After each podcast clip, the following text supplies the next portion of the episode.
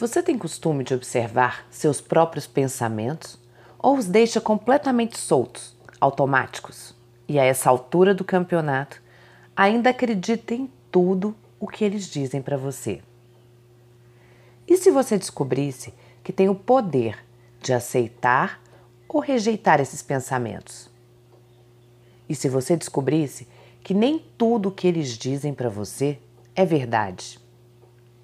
Você pode se tornar uma pessoa mais consciente se fizer o exercício de observar suas vozes interiores e passar a fazer um exame crítico racional para saber se esses pensamentos vão de acordo com o seu sucesso que você tanto deseja na vida ou não, se estão te levando para a contramão.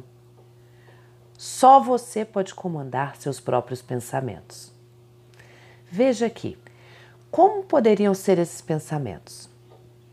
Os pensamentos podem ser automáticos e, sem você perceber, eles de repente surgem. E a grande questão quando eles chegam não é se ele vem de forma negativa, mas sim como você reage a ele. Você pode de repente respondê-lo com pensamentos mais racionais e decidir sim fazer valer a sua última palavra.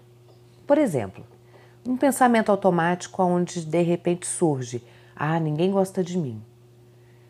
Você pode substituí-lo por algo racional, como alguns até podem não gostar, mas aqueles que gostam eu prefiro valorizar. Tudo o que você precisa é ter consciência que seus pensamentos não são você. Os pensamentos são estímulos elétricos gerados pelo cérebro para fazer interpretações dos eventos e situações que você experimenta. Você só é resultado das opções de pensamentos sobre uma mesma situação em que decide eleger como verdade esse ou aquele. Por exemplo, num pensamento automático, falhei na dieta, sou uma fracassada. Você poderia usar o seu pensamento racional. Não vou perder tempo me lamentando. Eu vou ganhar tempo me levantando e retornando para o caminho. E aí me responda: qual desses dois pensamentos te levarão à vitória? Eleja como verdade aquele que te faz crescer e evoluir. Existem certos pensamentos, certos porquês que são muito improdutivos. A gente fica se perguntando por que de tudo. Como, por exemplo, por que, que eu comi? Por que, que eu não reagi? Por que, que eu fiz isso? Por que, que eu não usei melhor o meu tempo?